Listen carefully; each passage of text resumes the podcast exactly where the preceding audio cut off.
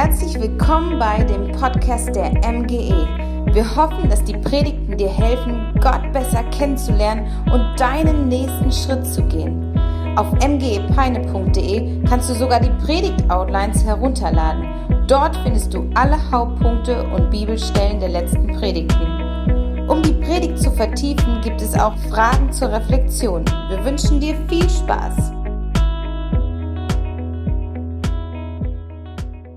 Herzlich willkommen in der MGE. MGE steht dafür für mittendrin Gott erleben. Das haben wir eben gerade gesehen.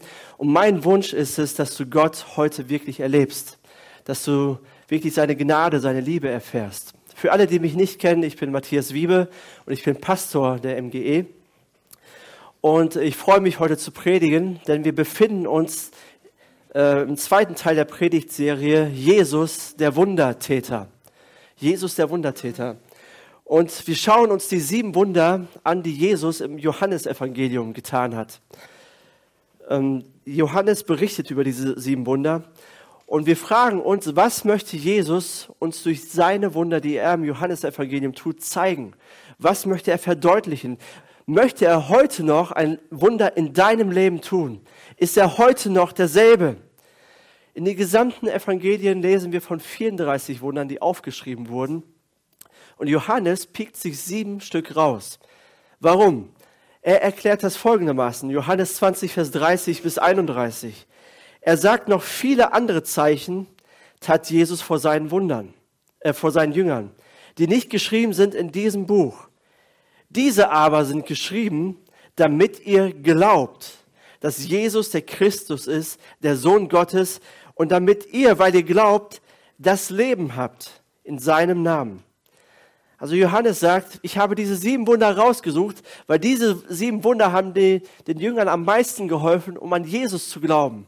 An Jesus, den Christus, an Jesus, der, als der, der kommen soll, als der Retter und Erlöser dieser Welt. Und weil sie an Jesus geglaubt haben, haben sie Leben bekommen. Und deswegen schreibe ich die sieben Wunder auf, weil die werden euch auch helfen zu glauben. Wir, die wir heute im Jahr 2019 leben. Letzte Woche ging es darum, wie Jesus eine Hochzeit rettet. Wie er dem Brautpaar hilft, nicht ihr Gesicht zu verlieren. Dass ihre Hochzeit nicht im Chaos endet. Und durch dieses Wunder zeigt uns Jesus, dass für ihn nichts zu unwichtig ist in unserem Leben. Nichts ist zu klein, nichts ist zu gering, sondern Jesus kümmert sich auch um eine Hochzeit. Und, er, und ihm ist es auch daran gelegen, dass wir uns nicht blamieren, selbst das ist Jesus wichtig. Das Wunder zeigt aber auch, dass Jesus all unseren Mangel, all das, was wir zu wenig haben, ausfüllen möchte. Er möchte unser siebtes Gefäß sein. Er möchte unsere Gefäße füllen mit dem Besten, was er hat, mit seinem Geist, damit wir Freude erleben und damit wir Gottes Wunder sehen können. Johannes, er bezeichnet die Wunder, die Jesus getan hat, immer als Zeichen. Und ein Zeichen ist ein Hinweis auf etwas Größeres, etwas, was auf etwas Größeres hinweisen soll, auf Jesus selbst. Aber diese Zeichen zeigen uns auch, dass Jesus nicht nur in einem Lebensbereich dein Retter und Helfer sein will, sondern dass er dein ganzes Leben haben möchte, dass er alles will. Und ich bete so sehr, dass du ein Wunder erlebst, aber vor allen Dingen bete ich, dass du an Jesus glauben kannst, dass du Jesus sehen kannst und dass dir klar wird, Jesus ist für mich gekommen. Er ist der Christus, er ist der, der kommen sollte, er ist der, der für mich am Kreuz gestorben ist. Es ist nicht einfach nur ein schönes Lied oder schöne Lieder, die wir gesungen haben, sondern Jesus ist für mich persönlich gekommen. Er ist für mich persönlich da. Meine Frau Christine und ich, wir haben, bevor wir nach Peine gekommen sind, ein halbes Jahr in den USA gelebt in Kalifornien. Und es war ungefähr so, ich bin relativ schlank nach Amerika gereist und mit 10, 15 Kilo mehr wieder zurückgekommen. Wahrscheinlich waren es mehr, aber ich rede mir das so ein, weil ich habe mich nicht auf die Waage gestellt, weil das habe ich mir nicht angetan in meiner Seele. Aber das ist ja auch kein Wunder, wenn zu jeder Mahlzeit es Chips gibt. Ne? Zu jeder Mahlzeit, zu jedem Mittagessen, zu jedem Abendessen gibt es Chips dazu. Und natürlich isst man die auch, weil die ja gut schmecken. Fast an jeder Ecke gibt es Fastfood-Restaurants, viel, viel mehr als hier in Deutschland. Und immer die leckeren Cookies oder Kekse zum Nachtisch mit leckerem Eis. Oder gibt es auch verschiedene Sorten davon. Also meine, mein Magen musste schon sehr viel durchmachen dort. Aber eine Sache habe ich dort vermisst. Und ich weiß, das ist so ein Klischee als Deutscher, aber danach hat sich mein Magen die ganze Zeit gesehnt. Schönes, leckeres, deutsches Brot mit Körnern. Sieht gesund aus, schmeckt richtig, richtig lecker. Einfach mal normal frühstücken. Keine Pancakes, kein French Toast, kein Muffins, keine Cereals, sondern einfach nur Brot mit Marmelade. So da, oder mit Wurst oder Käse, egal was. Hauptsache normales Brot. Und es gibt hier so ein Sprichwort in Deutschland. Altes Brot ist nicht hart. Kein Brot, das ist hart. Und so ist das. Ne? Also das ist für unsere deutsche Seele, für unseren deutschen Magen ist das wirklich sehr, sehr wichtig. Hauptsache es gibt Brot. Und Brot gab es aber schon immer, in jeder Kultur. Gott hat eigentlich Brot erschaffen. Er hat nicht Brot erschaffen, er hat Weizen gemacht, er hat Wasser gemacht, er hat Feuer gemacht, er hat Hefe gemacht und unsere menschliche Intelligenz, die diese Zutaten zum Brot machen können. Also richtig gutes deutsches Brot, keine Pappe. Und Jesus benutzt Brot immer als Illustration für etwas, was er für uns sein möchte. Für, für, also Brot ist etwas, um uns zu zeigen, was es bedeutet, an Jesus zu glauben. Jesus hat selbst gesagt, ich bin das Brot des Lebens. Brot existiert, oder dieses Brot existiert, damit wir verstehen, warum wir Jesus brauchen, warum Jesus Teil unseres Lebens sein will, warum er uns erfüllen möchte. Das gleiche ist wahr für Wasser oder für Licht. Alles sind Hinweise auf etwas Größeres, auf Jesus Christus selbst. All das Gute, was Gott erschaffen hat. Nichts existiert ohne Grund. In Kolosser 1, Vers 16 sagt Paulus, denn durch Jesus wurde alles erschaffen, was im Himmel und auf der Erde ist, das Sichtbare und das Unsichtbare, Könige und Herrscher, Mächte und Gewalten.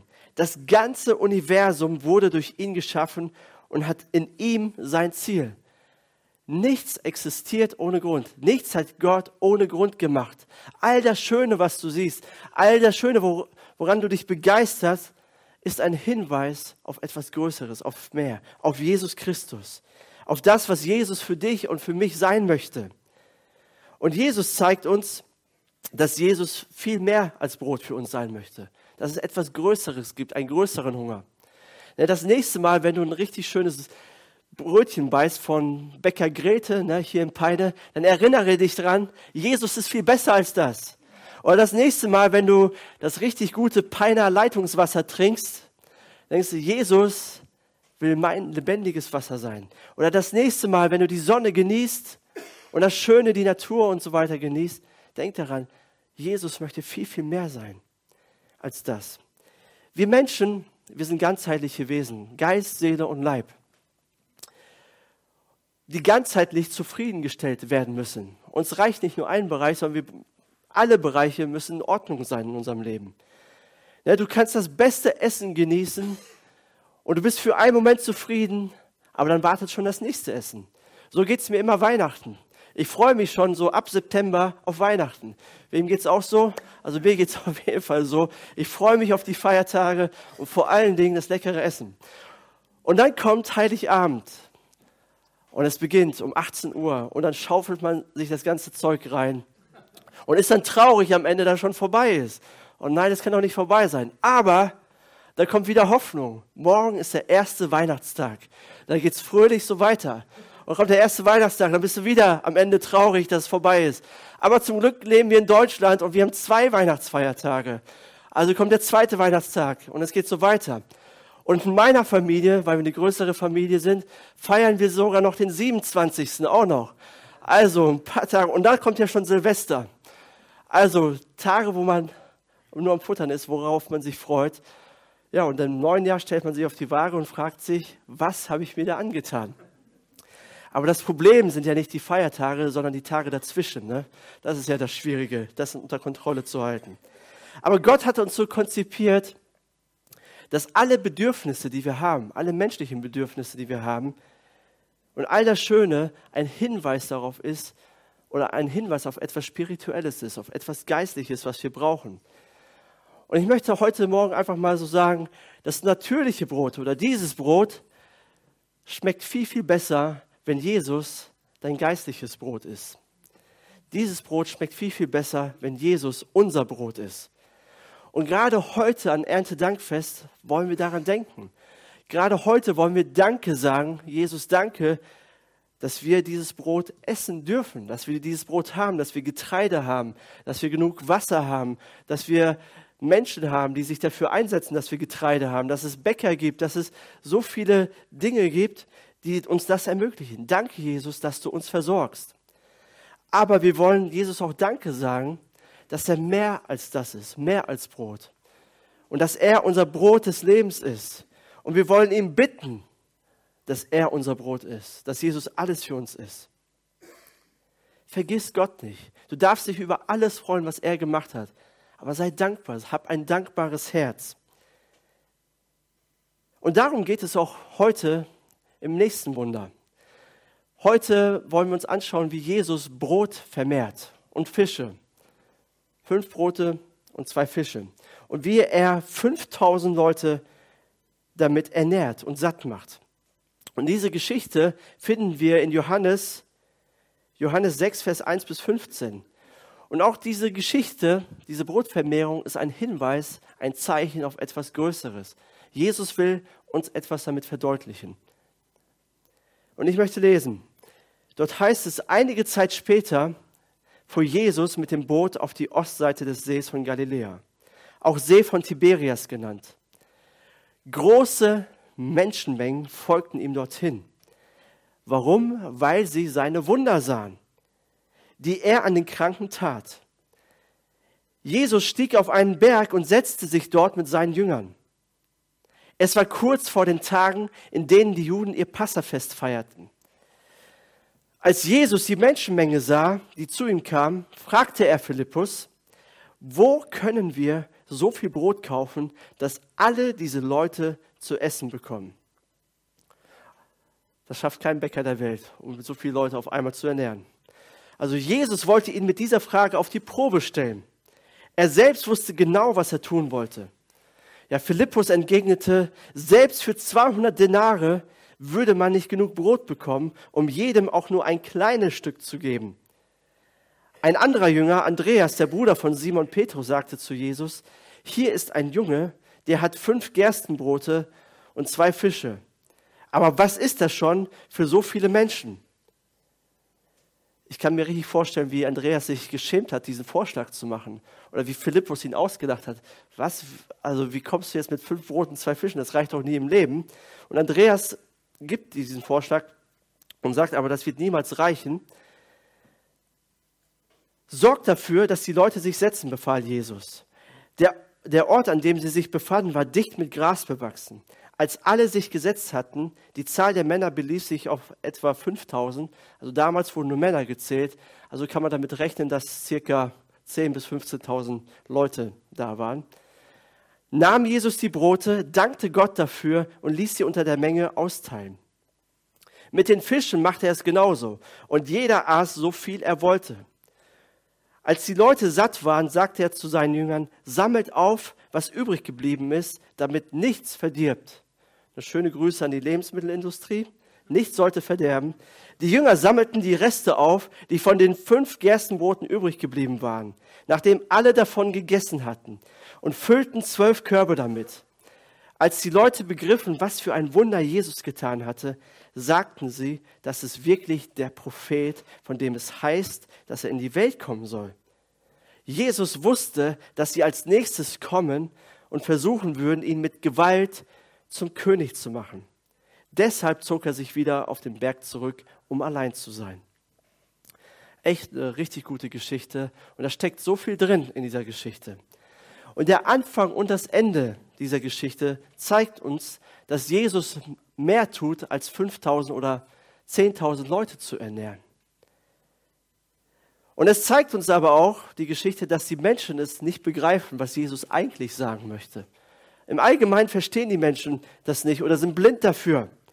Jesus hat oft etwas im natürlichen Bereich gemacht, um auf etwas Geistliches hinzuweisen. Aber die Menschen haben es nicht verstanden. Selbst seine Jünger haben das oft nicht verstanden. Ne, Jesus erzählt den, der Führungselite von Israel einmal, zerstört diesen Tempel. In Israel gab es damals einen Tempel, wo die Leute hingegangen sind, um anzubeten. Und Jesus sagt zu ihnen, zerstört diesen Tempel und in drei Tagen werde ich ihn wieder aufbauen. Was? Das geht doch gar nicht. Wir haben 46 Jahre dafür gebraucht. Wie willst du das in drei Tagen schaffen? Haben nicht kapiert, was Jesus sagen will. Jesus hat von, seiner, von seinem Tod und seiner Auferstehung gesprochen. Oder einmal sagt Jesus zu Nikodemus, jeder muss geistlich neu geboren werden. Es gibt eine Neugeburt. Und Nikodemus fragt sich, ja, wie soll das gehen? Wie soll ich zurück in den Mutterleib gehen? Das funktioniert doch nicht. Oder einmal erzählt Jesus einer Frau vom lebendigen Wasser, das er geben möchte. Und die Frau fragt sich nur, Herr Jesus, wie willst du Wasser oder wie willst du mir Wasser geben, wenn du keinen Eimer hast? Du hast doch nichts zum Schöpfen. Also das sehen wir immer wieder und Johannes zeigt das immer wieder in seinem Evangelium. Warum? Damit wir heute aufwachen und um die Ecke denken mal nachdenken, was will Jesus eigentlich wirklich sagen? Was will er eigentlich wirklich zeigen? Und in Vers 1 bis 2, na, dort heißt es, einige Zeit später fuhr Jesus mit dem Boot auf die Ostseite des Sees von Galiläa, auch See von Tiberias genannt. Große Menschenmengen folgten ihm dorthin, weil sie die Wunder sahen, die er an den Kranken tat. So, warum folgten die Menschen Jesus? Weil er viel Power hatte, weil er viel Kraft hatte, weil viele Kranke gesund, gesund geworden sind. Sie waren erstaunt und sie wollten auch von seiner Kraft profitieren. Sie glaubten an Jesus, den Wundertäter. Ist das nicht richtig? Und Johannes sagt, da läuft irgendetwas aus dem Ruder, da läuft etwas falsch. Und dann Vers 14 bis 15 heißt es, als die Leute begriffen, was für ein Wunder Jesus getan hatte, sagten sie, das ist wirklich der Prophet, von dem es heißt, dass er in die Welt kommen soll. Jesus wusste, dass sie als nächstes kommen und versuchen würden, ihn mit Gewalt zum König zu machen. Deshalb zog er sich auf den Berg allein zurück. So, warum zog er sich zurück? Weil die Begeisterung der Menschen falsch war. Sie waren begeistert über die Wunder, Sie waren aber nicht begeistert über Jesus selbst oder das, was er eigentlich oder worauf er hinwies. Sie haben ihren eigenen Jesus kreiert. Und das ist auch häufig heutzutage das Problem. Wir kreieren unseren eigenen Jesus, den moralischen Jesus, den sozialen Jesus, den kapitalistischen Jesus, den kriegerischen Jesus vielleicht, den revolutionären Jesus, aber nicht den Jesus der Bibel. Und der Jesus der Bibel ist der Jesus, der sein Leben hingibt als Lösegeld für Sünder, für Menschen, für viele Menschen. Ja, die Menschen dachten, okay, durch diese Wunder ist doch offensichtlich, Jesus ist der Prophet und er ist der König.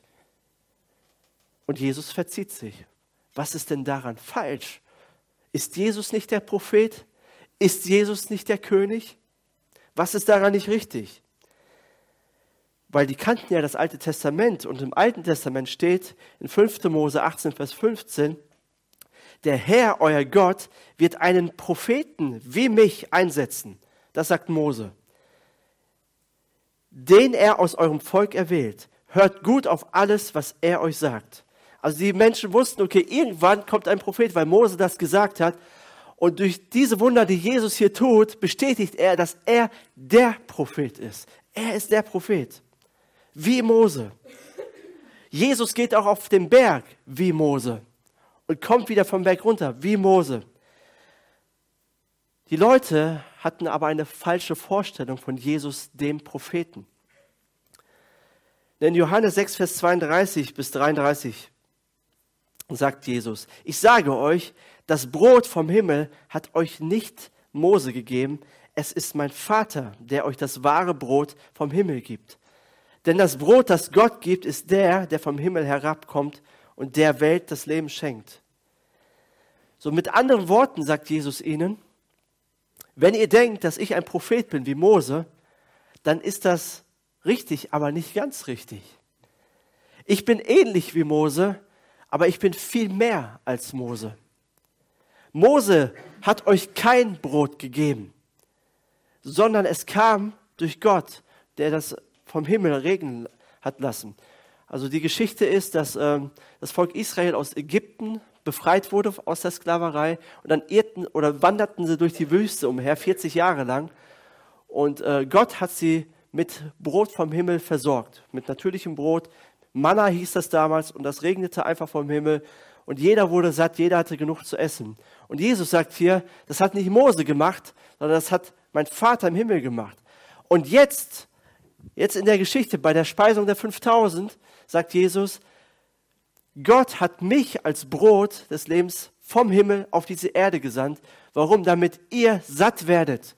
Damit ihr nicht körperlich oder damit nicht eure Mägen satt werden, sondern damit euer spiritueller Hunger, euer geistlicher Hunger gestillt wird. Deswegen bin ich mehr als Mose. Ich bin mehr als Brot, sagt Jesus. Ich gebe euch unerklärliches Brot. Ich gebe euch das Brot des Lebens. Das Wunder mit der Brotvermehrung zeigt uns, dass Jesus derselbe ist, gestern, heute und e-, in aller Ewigkeit. Jesus hat damals das Manna vermehrt, so wie er jetzt das Brot vermehrt hat in der Geschichte. Das Manna damals im Alten Testament war schon ein Hinweis auf etwas Größeres, auf Gott. Und so ist auch das Brot, das Jesus vermehrt hat, ein Hinweis auf Jesus selbst. Jesus zeigt mit dem Wunder, ich bin der Messias, ich bin der Sohn Gottes, ich bin der, der kommen soll und sein Leben geben wird. Ich bin derjenige, der euch versorgen möchte. Ich bin größer als Mose, ich bin größer als Brot. Jesus gibt uns nicht nur das Brot des Lebens, sondern er ist das Brot des Lebens. Jesus ist der, der kommen soll. Aber die Menschen damals und heute, sie sehen nur das Wunder. Sie sehen nur, wie Jesus irgendwie so einen coolen Zaubertrick macht aus einem Brot oder aus fünf Broten macht er ganz viele, so dass alle satt werden. Aber sie erkennen nicht, warum Jesus das macht und was er damit sagen will, wofür er auf die Erde gekommen ist. In Johannes 6, Vers 51 sagt er nochmal, ich bin das lebendige Brot, das vom Himmel herabgekommen ist. Wenn jemand von diesem Brot isst, wird er ewig leben. Dieses Brot, das ich ihm geben werde, ist mein Fleisch. Ich gebe es hin für das Leben der Welt. Hier spricht Jesus von seiner Kreuzigung. Und Jesus macht den Menschen damals deutlich, ich bin nicht gekommen, um über die Römer zu triumphieren. Die Römer, die damals regierten. Ich bin nicht gekommen, äh, um über die Römer zu triumphieren, sondern über eure Sünde und Schuld zu triumphieren. Sünde zu besiegen. Jesus will dein Essen sein, er will dein Brot sein. Nicht, nicht seine Wunderwerke, nicht seine Gaben, die er hat, sondern er selbst, er persönlich. Und das ist der größte Hunger unserer Seele. Jesus ist der größte Hunger unserer Seele. Danach, danach, das brauchen wir. Bevor dieser Hunger nicht gestillt ist, werden wir immer rastlos sein, werden wir immer auf der Suche sein, werden wir nie zufrieden sein, bis Jesus unser Brot geworden ist. Und wie wird Jesus unser Brot? Er gibt sein Leben, er gibt sein Fleisch, er gibt alles für uns hin. Und wenn wir daran glauben, wenn wir davon essen, werden wir ewig leben und unsere Seele wird zufrieden sein. Es heißt auch, Jesus zog sich zurück, weil er befürchtete, dass die Menschen ihn zum König machen werden. Ja, ist Jesus denn nicht der König? Er ist doch der König aller Könige. Pilatus fragt, ihn, fragt Jesus kurz vor der Kreuzigung, bist du der König der Juden? Und Jesus sagt folgendes in Johannes 18, Vers 36. Er sagt, das Reich, dessen König ich bin, ist nicht von dieser Welt. Wäre mein Reich von dieser Welt, dann hätten meine Diener für mich gekämpft, damit ich nicht den Juden in die Hände falle. Nun ist aber mein Reich nicht von dieser Erde. Jesus sagt mit anderen Worten, ich bin der König aber nicht so, wie ihr denkt. Nicht so, wie die Menschen vermuten. Ich bin kein militärischer, kein politischer König. Ich bin König, indem ich Brot für die Menschen werde, indem ich mein Leben gebe, indem ich ihnen, ihnen einen Weg zu Gott zeige. Jesus triumphiert nicht, indem er Armeen besiegt, sondern indem er unseren Hunger stillt. Und in der Geschichte sehen wir, die Menschen haben das überhaupt nicht begriffen, überhaupt nicht verstanden. Und der Schlüsselvers über unser Problem, über unser menschliches Herz, ist in Johannes 6, Vers 26. Jesus sagte, ich will euch sagen, warum ihr mich sucht. Jetzt beschreibt er das Problem. Ihr sucht mich nur, weil ihr von den Broten gegessen habt und satt geworden seid. Aber was Gott euch durch die Wunder sagen will, wollt ihr nicht verstehen. Das ist unser Problem. Wir wollen Jesus, den Wundertäter, aber wir wollen nicht Jesus selbst. Wir begreifen nicht, was Jesus zeigen möchte. König zu sein bedeutete für die Menschen damals, volle Mägen zu haben. Dass Jesus der König ist, der ihnen genug zu essen gibt. Aber sie sind nicht verändert worden. Ihr Herz ist nicht verändert worden. Sie sind nicht satt geworden. Und ich möchte dich heute herausfordern, dich heute persönlich. Darf Jesus mehr als dein Wünscheerfüller sein? Darf er mehr als derjenige sein, der sich um deine Bedürfnisse kümmert, der sich um deine Probleme kümmert? Darf Jesus einfach dein Retter und dein Herr sein? Darf er deine, dein größtes Glück, deine größte Freude, deine größte Zufriedenheit sein? Ist Jesus auch dein König, wenn er nichts für dich tun würde? Klammer auf, er tut alles für dich, er kümmert sich um dich, Klammer zu. Aber wenn er nichts machen würde, wenn das, was er am Kreuz gemacht hätte, schon alles gewesen ist für dich, könntest du dich darüber freuen? Ist Jesus ein alles, ein und alles? Und das ist eine interessante Frage, über die wir nachdenken sollten. Gerade als Christen, die wir schon länger mit Jesus unterwegs sind, verlieren wir oft den Fokus. Und Jesus wird oft so ein Wünscheerfüller. Ne, ich bete nur noch, damit Wünsche erfüllt werden, damit Jesus etwas tut in meinem Leben. Und das dürfen wir auch. Wir dürfen ihn bitten. Wir dürfen ihn um große Dinge bitten. Aber Jesus möchte mehr sein als das. Jesus möchte, dass wir begreifen, dass er besser ist als alle unsere tiefsten Wünsche. Jesus ist besser als deine größten Träume. Jesus möchte mehr sein. Jesus kam in diese Welt nicht, um dir Brot zu geben, sondern um dir Brot zu sein. Er will dein Brot sein. Wie bekommen wir das Brot? Dieses Brot, das ich ihm geben werde, sagt Jesus, ist mein Fleisch. Ich gebe es hin für das Leben der Welt. Er gibt es am Kreuz. Er wird dein Brot am Kreuz. Das, und wenn wir daran glauben, wenn wir das annehmen für uns, wenn wir sagen, Jesus, danke, dass du das für mich getan hast, wenn wir merken, wie zufrieden wir sind, dass wir komplett zufriedengestellt sind, dass wir Freude erleben, dass wir dankbar werden, dankbare Menschen. Und Jesus hat schon damals die Herzenseinstellung der Jünger geprüft, ne, mit Philippus. Ja, er fragt Philippus, Philippus, wo können wir denn so viel Brot jetzt kaufen für die ganze Menschenmenge? Und Jesus testet ihn. Und Philippus hat diesen Test natürlich nicht bestanden, aber er testet ihn trotzdem. Er sagt, verstehst du die geistlichen Zusammenhänge, Philippus? Verstehen wir die geistlichen Zusammenhänge? Oder sind wir so wie die Pharisäer, die sagen, wieso? Der Tempel, der hat 46 Jahre gebraucht. Oder sind wir so wie Nikodemus, oder wie die Frau am Brunnen oder wie Philippus oder wie die Menschenmenge, die Jesus nur als Wundertäter sah. Oder sehen wir die Herrlichkeit Jesus am Kreuz, wie er sein Leben gibt für uns. Jesus, der voller Gnade und Wahrheit ist, der unsere Schuld vergibt, der uns neues Leben gibt, der uns neue Hoffnung gibt, der uns ewiges Leben gibt, der unsere größte Freude ist. Die Frage ist, wie wirst du darauf reagieren? Jesus hat mal ein Geheimnis aus seinem Reich offenbart, wie sein Reich funktioniert. Er sagt, es soll euch zuerst um Gottes Reich und Gottes Gerechtigkeit gehen. Dann wird euch das Übrige alles dazugegeben. Vielleicht bist du hier und du sorgst dich um so viele Dinge. Deine Gedanken kreisen, kreisen sich ständig um irgendwelche Sorgen. Vielleicht um deine Ehe, deine Familie, deine Finanzen, deinen Job, deine Freunde, andere Beziehungen. Du sorgst dich ständig. Wie wird es werden? Was wird werden? Und du denkst dir heute, ja, das ist ja nett, was du erzählst hier, Matthias, aber ich brauche Jesus heute, hier und jetzt als Versorger. Ich brauche ihn, dass er sich um mich kümmert. Und das Interessante ist in diesem Vers, Jesus sagt, ich kümmere mich um euch. Ich sorge mich um euch. Ihr seid mir wichtig. Das haben wir auch letzte Woche gehört. Jesus sind alle Kleinigkeiten in unserem Leben wichtig. Er kümmert sich. Aber bei Jesus in seinem Reich ist die Reihenfolge eine andere. Die Reihenfolge ist anders. Jesus möchte erstmal deinen spirituellen Hunger stillen.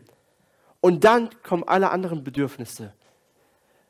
Wenn Jesus deinen geistlichen Hunger gestillt hat, ist das die Basis für alles weitere in deinem Leben. Wenn Jesus die Nummer eins ist in deinem Leben, wird er dich auch mit diesem Brot versorgen. Und, wenn, und du wirst was merken, wenn Jesus die Nummer eins ist in deinem Leben, da weißt du, zu wem du gehen kannst. Da kannst du zu Jesus rennen. Du weißt, wo du deine Sorgen abgeben kannst. Bei ihm.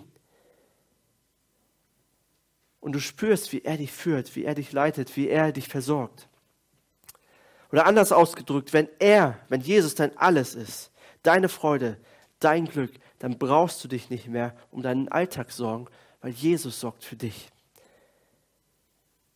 Probier das mal aus. Probier es einfach aus, ob es so funktio funktioniert. Und ich möchte uns auch als MGR ansprechen, als Kirche. Lasst uns Hunger nach Jesus haben. Lasst uns Hunger haben, einfach nach Jesus. Hunger nach, nach seiner Herrlichkeit. Und wenn wir Hunger nach Jesus haben, wenn er im Zentrum ist, wenn er unser Ein und Alles ist, werden Wunder ganz automatisch passieren. Weil Jesus zeigt sich uns, er offenbart sich da, wo er die Mitte ist, wo er das Zentrum ist, wo er das Ein und Alles ist. Die Reihenfolge muss stimmen. Wir werden Jesus immer als Versorger erleben. Er hat das früher getan und er wird es jetzt tun. Lass uns den Geber im Blick haben und nicht die Gaben. Lass uns Jesus nachjagen, ihm alle Ehre geben. Und wir werden merken, Jesus wird ein Wunder nach dem nächsten tun, weil er, weil er beides ist. Er ist unser Herr, aber er ist auch der Wundertäter. Amen. Amen. Lasst uns zusammen beten.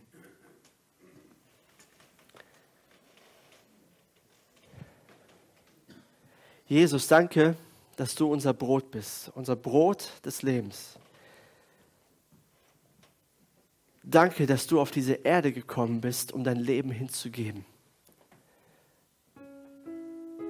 Damit unser geistlicher Hunger, damit unser spiritueller Hunger gestillt wird.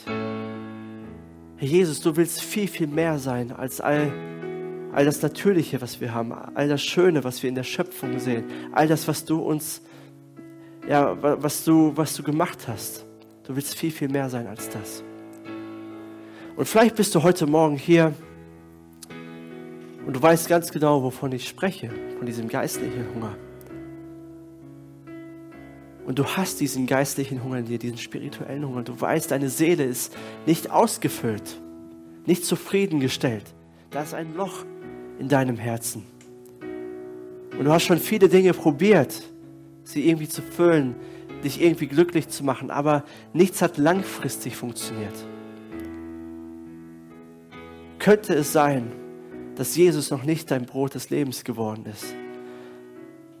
Dass du noch nicht eine klare Entscheidung für Jesus getroffen hast, ihn angenommen hast und gesagt hast, Jesus, komm in mein Leben.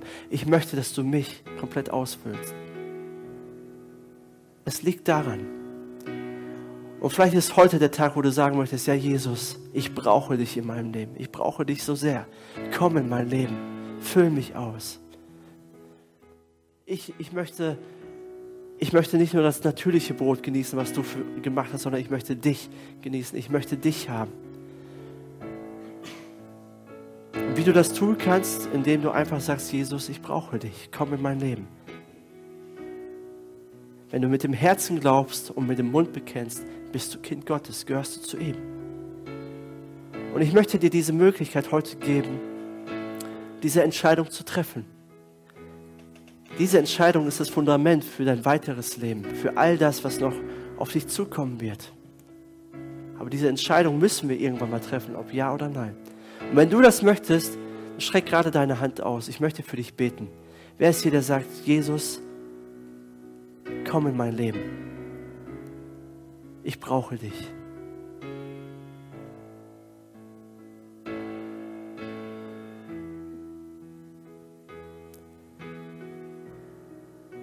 Für alle anderen, die hier sind, welche Prioritäten hast du in deinem Leben? Oder wer ist Jesus für dich? Bessere Frage. Wer ist Jesus für dich geworden? Du bist vielleicht schon länger Christ. Worauf zielen deine Gebete? Ist Jesus doch deine größte Freude, dein Ein und alles? Kannst du dich doch darüber freuen, dass Jesus sein Leben für dich gegeben hat? Oder ist Jesus wirklich zu einem Wünscheerfüller ge geworden? Und ich möchte dich einfach herausfordern, dort an deinem Platz, wo du bist, Jesus zu sagen, Jesus, du sollst wieder die Nummer eins sein in meinem Leben. Ich möchte dich einfach ehren, ich möchte dich anbeten. Du sollst die wichtigste Person in meinem Leben sein. Ich will mich wieder freuen über das, was du für mich vollbracht hast. Lass uns einen Moment Zeit nehmen dafür.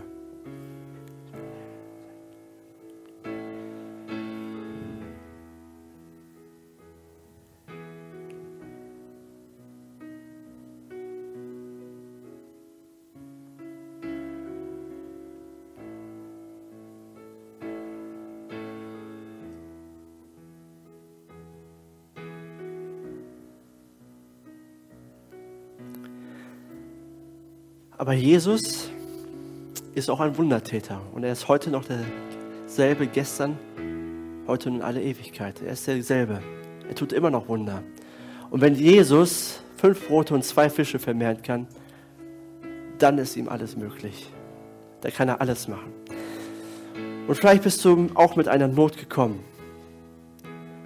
Du sorgst dich um viele Dinge. Du äh, Vielleicht sind das gesundheitliche Nöte, wo du ein Wunder brauchst. Vielleicht auf deiner Arbeit, vielleicht in Beziehungen, in der Familie. Ich weiß es nicht. Und wir wollen Jesus jetzt bitten, dass er ein Wunder tut, auch in deinem Leben. Wenn du hier bist und sagst, ja, Jesus, ich brauche ein Wunder in meinem Leben, dann streck mal gerade deine Hand aus. Ich möchte für dich beten. Als Zeichen deines Glaubens, wo du sagst, Jesus, tu ein Wunder in meinem Leben. Ich brauche dich.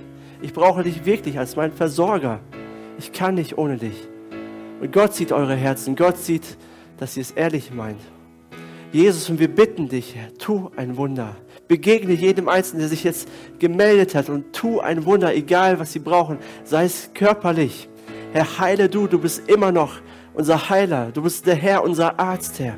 Berühre, Herr, jetzt die Körper, Herr. Berühre all das, was nicht in Ordnung ist, Herr. Und in deinem Namen beten wir und proklamieren wir all das, was dich schwach macht, soll jetzt weichen in Jesu Namen. Denn Jesus ist stärker, er ist unser Gott, er ist unser Heiler, er ist unser Wundertäter. Jesus ist alles möglich. Danke, Jesus. Ich bitte dich doch, Herr, dass du Versorgungsängste nimmst. Herr, wie geht es nächsten Monat weiter? Wie werden wir leben? Was wird passieren, Herr? Ich bitte dich doch, dass du alle Ängste nimmst, Herr. Dass keine Angst mehr Raum hat, sondern dass dein Frieden jetzt kommt. Herr, dass dein Frieden kommt und unsere Herzen erfüllt. Herr, ich bitte dich doch auch für Beziehungsschwierigkeiten, für Konflikte, Herr Jesus. Komm mit deinem Frieden da rein, Herr. Komm mit Versöhnung und mit Vergebung rein, Herr. Dass wir, dass wir frei sind von all dem. Ich bitte dich doch, Herr, tu ein Wunder, Herr. Herr, tu ein Wunder in unseren Familien, Herr. Bewahre unsere Familien, Herr.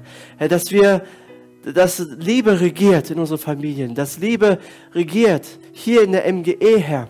Ich bitte dich doch einfach, tu ein Wunder. Wir brauchen dich.